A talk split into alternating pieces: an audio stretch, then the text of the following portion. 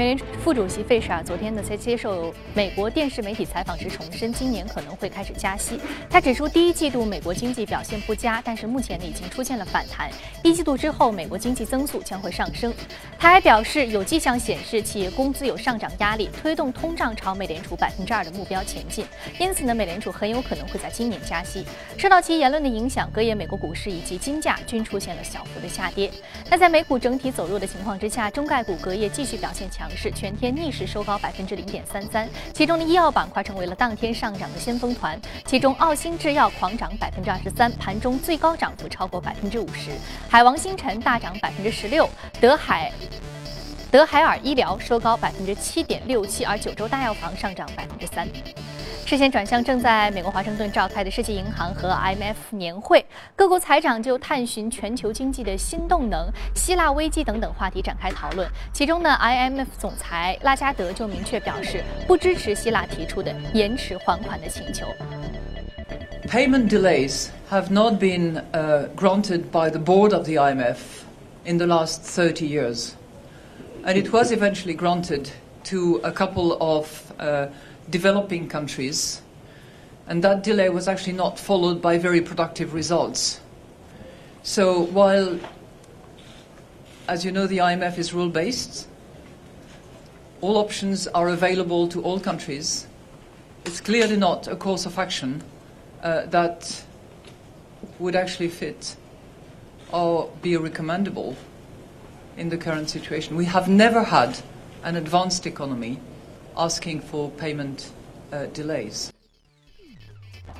此外呢，德国财长说伊布勒则表示，只有希腊人自己能够决定是否还继续留在欧元区。他指出，下周欧元区财长会议上，希腊将仍然没有办法获得救助资金，这也意味着希腊五月份的债务违约的概率正在加大。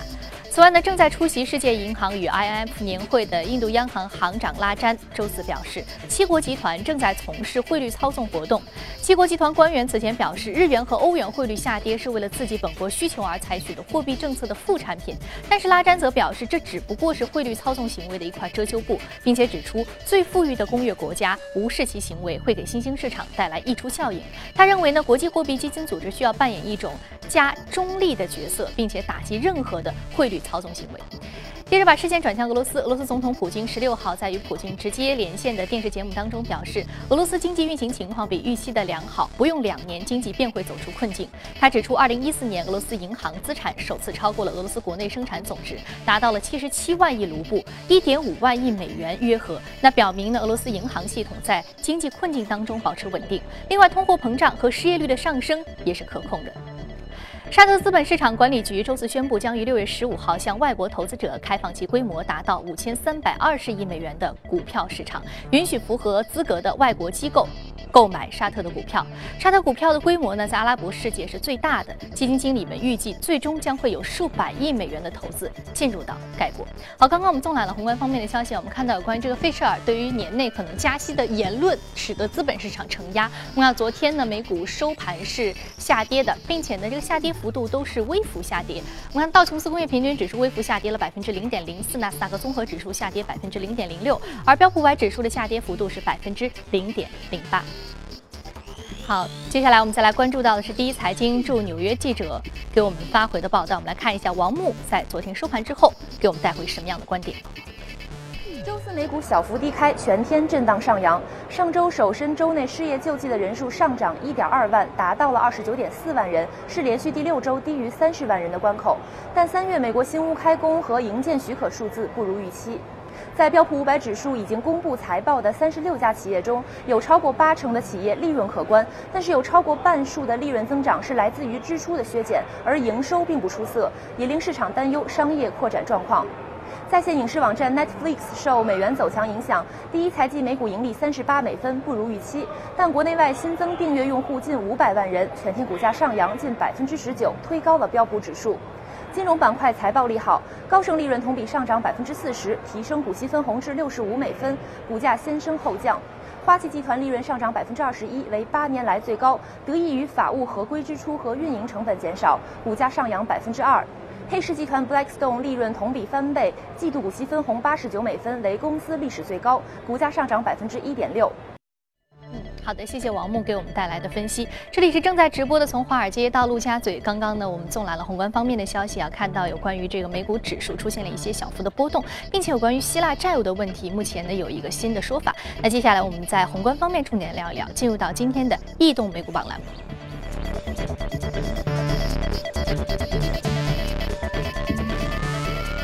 好，今天我们请到现场的呢是来自于国泰基金的基金经理吴向军先生，吴先生早上好。早上好。同时呢，我们将和数据观察员朱勇一起聊聊有关于 A 股数据面的话题。早上好，朱勇。早上好，宇飞。好，我们首先说一下宏观方面啊。刚刚我们看到这个 IMF 年会上，拉加德重申了对于希腊的这个债务的一个观点啊。那目前呢，这个债务可能是会出现一些问题，而且是拒绝延迟的。那您觉得目前这个希腊的这个风险敞口，甚至说前几天我们在新闻当中还看到说希腊有可能会退出欧元区啊？那之前我们讨论过这个观点，觉得是不太可能的、不太现实的。但现在我们又老调重弹，并且现在的情况出现了新的进展，您觉得这个风险敞口有多大？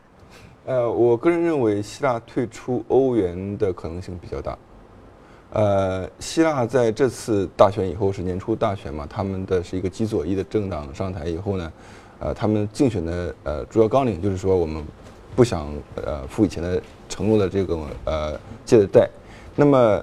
俄国就说，呃，我上次我救助你，就是你呃有这个承诺要减少支出、增加税收，然后有很多的这种。呃，减少赤字这种呃这样这么一些条款，现在你说你不遵守这个条款了，那是不行的。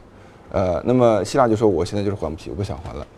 那你德国就说你不能换一届政府把上一届政府说的话就推翻了，这样不可以的，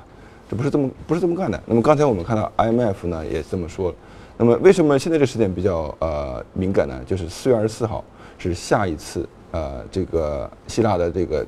要还 IM 款项的时间了。那当然他还不起。那么 IMF 就就说呢，你必须要这个保证完成我给你这些目标，就是呃这个增支呃对不起增收减支的目标，否则的话你就一定要还款。他说我还不起，那么现在就两边就杠上了。所以说呃希腊现在这个事情，我觉得风险还是蛮大的，因为呃一方面是他们政治原因，也就是说呃在呃希腊这个接受了救助之后呢，他呃增加税收减少了这个支出以后呢。呃，他们的国民的收入大幅度下降，而且呃，失业率大幅度提高啊，最高点呢，失业率达到了百分之三十多。所以说，他们对于齐普拉斯目前的一个执政其实并不满意。那倒也不是，呃，他们希腊民众主要不满意的就是说，呃，加入欧元区以后呢，他们国际债权人对他们的一些压力，对压力太大了。那么上一次的政府呢，呃，因为要呃获取债权人的这种宽恕吧，或者是宽限呢，就是。答应了很多的条件，那么现在的条件他们觉得这太苛刻了。那么这样的话，不如两边这个还是分手为好，因为呃希腊的国家最重要的问题还是它的竞争力不够。那么以前呢，它能够通过它的货币的贬值来提高自己竞争力。现在货币用欧元以后，没有办法跟德国去竞争，没有办法去其他这个其他的国家这种呃竞争的话，呃以后还是出出现很大的问题的。那么现在，现在它的失业率是百分之二十几，以前加入欧元之前的失业率是百分之七到八。那么希腊人民众就说了，我们以前过得挺好，为什么一定要加入欧元呢？所以说他们现在有点反悔的想法。我觉得希腊最终退出欧元应该是比较大的呃这个可能性，我个人的看法。但是市场上并没有呃这样看，啊，所以说这里边有可能造成一一定的风险。所以说，其中蕴含的风险比较大，主要是这个民意对于希腊这个欧元是否能够退欧的这个左右，其实是比较大的，而且他们对欧元区现在的负面情绪和抵触情绪比较的大。对，一个是短痛，如果退出欧元呢，确实有很大的风波。嗯。呃，那么因为现在所有的合同啊，所有的商业往来都是以欧元形式进行的，如果说你一下改成欧呃希腊自己的货币的话，怎么改很难改，对吧？很，但这是一个很这是个短痛，而且很大的痛。但是相对于这个长痛来讲的话，可能最终希腊民众还是要做出一个选择，到底选择短痛还是长痛？嗯，好的。那我们看到这个有关于这个希腊退欧的话题呢，目前主要是希腊的民意会怎样去左右这个政党最终的一个决定，是不是会退欧？这个风险敞口究竟是什么样的一个状况呢？刚刚吴先生给出了一定自己的观点。那接下来我们通过榜单了解一下隔夜涨幅居前的板块和个股分别是什么。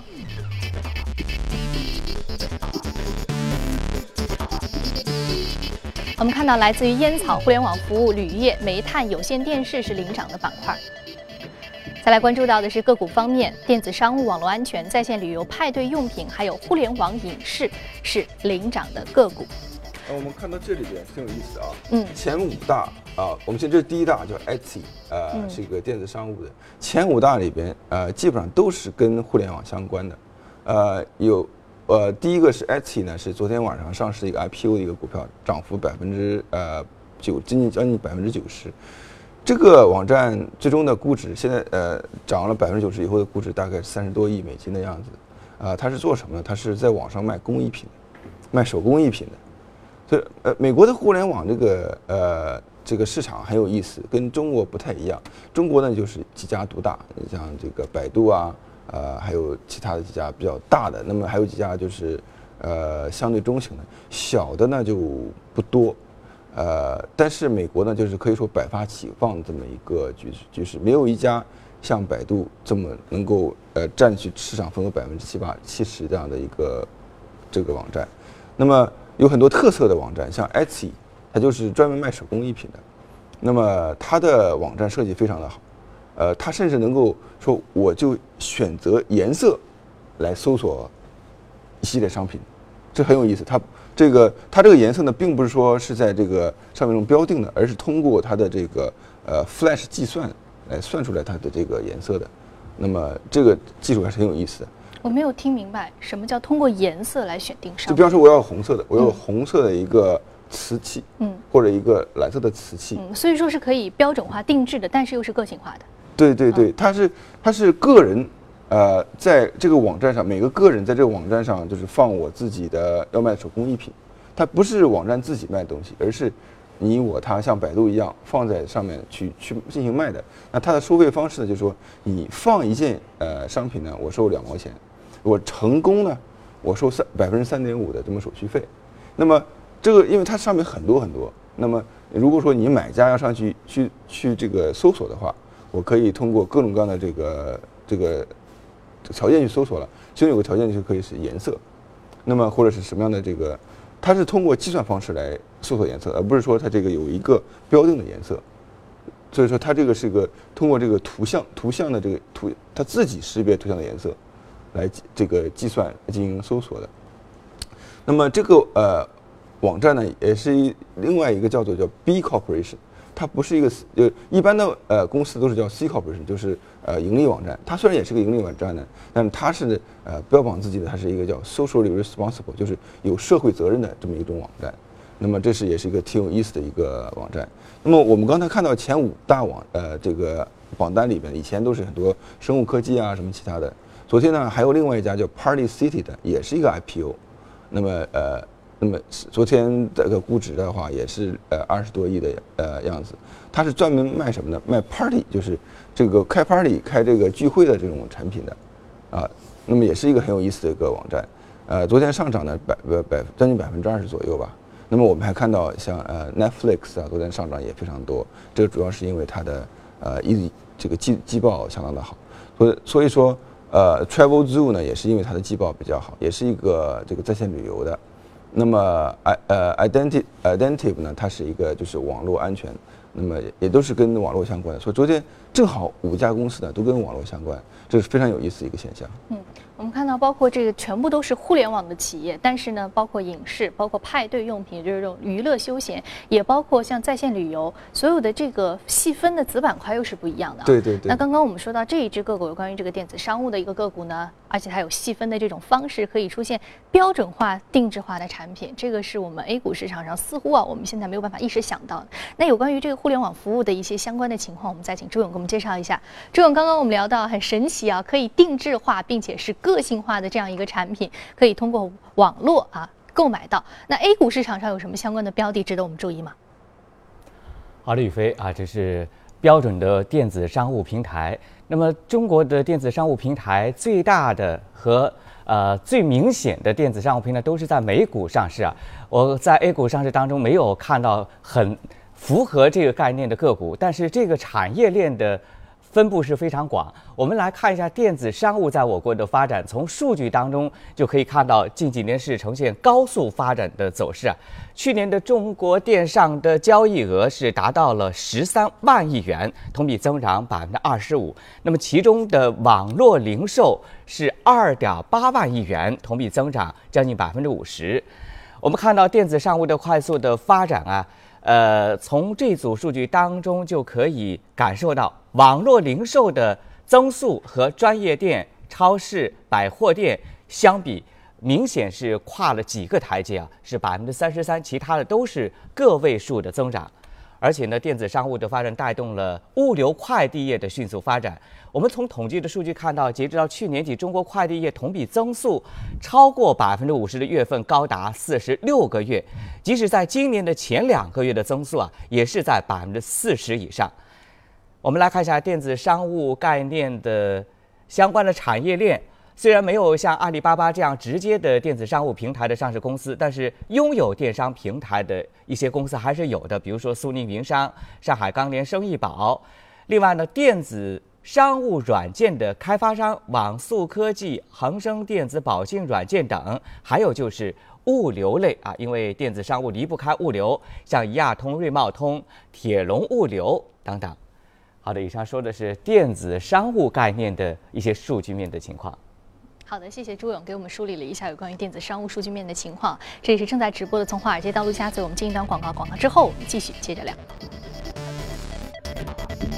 好，这里是正在直播的财经早班车，欢迎回来。现在呢是北京时间早晨七点五十分，纽约时间晚上六点五十分。欢迎回到正在直播的从华尔街到陆家嘴。接下来我们来问一组最新的全球公司资讯。那继续来关注一下美股财报季。美国运通公布第一季度实现净利润十五点三亿美元，比去年同期增长百分之七，超出了分析师此前的预期。不过呢，第一季度营收为七十九点五亿美元，略低于去年的同期。最近几个月以来呢，美国运通一直都难以达成营收增长百分之八的长期目标。公司已经将重点放在了削减成本上。那在一月份宣布将会在今年裁员四千人。那在美国市场订阅用户增速放缓的背景之下，流媒体视频提供商 Netflix 积极推进国际化扩张的策略，计划在明年底完成全球范围内的拓展。那受益于国际化扩张策略有效的执行，第一季度 Netflix 新增的订阅用户是四百八十八万个，显著好于此前预期。的四百零五万个。不过呢，来自新市场的扩张成本和内容购买成本也给利利润造成了显著的侵蚀。当季呢，净利润同比下滑了百分之五十五。那受订阅用户量超预期增长的提振，Netflix 股价可也大涨了百分之十八。AMD 公布第一季度净亏损是一点八亿美元，较去年同期的净亏损是两千万美元进一步的下滑。当季营收为十点三亿美元，同比下滑百分之二十三，同样是没有达到分析师的预期。报告公布之后，AMD。股价在纽约市场的盘后交易当中下跌百分之八。苹果进军海外新能源产业。苹果公司环境事务副总裁杰克森在网络上透露，苹果全资间接持有的子公司苹果运营公司正在与天津中环半导体股份有限公司的子公司四川成天新能源发展有限公司合资成立新的能源公司。项目每年呢将会产生高达八千万千瓦时的清洁能源，大致相当于六万一千个中国家庭的供电量。好，刚刚我们在纵览了一下全球公司的动态之后，我们再回到资本市场，和嘉宾一起聊一聊值得关注的个股和板块。分别是什么？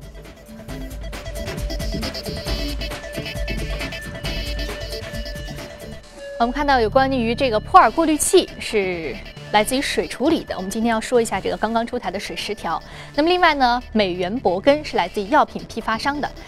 我们先来说一说这个普洱水处理过滤器啊，全球最大的一个水处理过滤企业。那我们水十条已经出台了，对于这个水处理行业是迎来了一个重大的利好。那么在美国市场上，普洱水处理器它有什么样的经验值得我们去借鉴呢？呃，我们知道在环保方面呢，就西方国家走在呃是前列的，像尤其像美国呢，对水呃水源处理到呃这个水的再次利用。啊，到这个呃污水的处理这样方面呢，都是全球领先的。那么普洱呃也是在中国市场也记录了呃蛮久了，它是呃一个全球最大的过滤器水过滤器的这么，它是工业过滤器，不是咱们家呃咱们家里喝水的过滤器，它是全球最大的工业呃水过滤器的生产商。那么它的增长啊是远远超过这个经济增长的。看它股价的增长呢，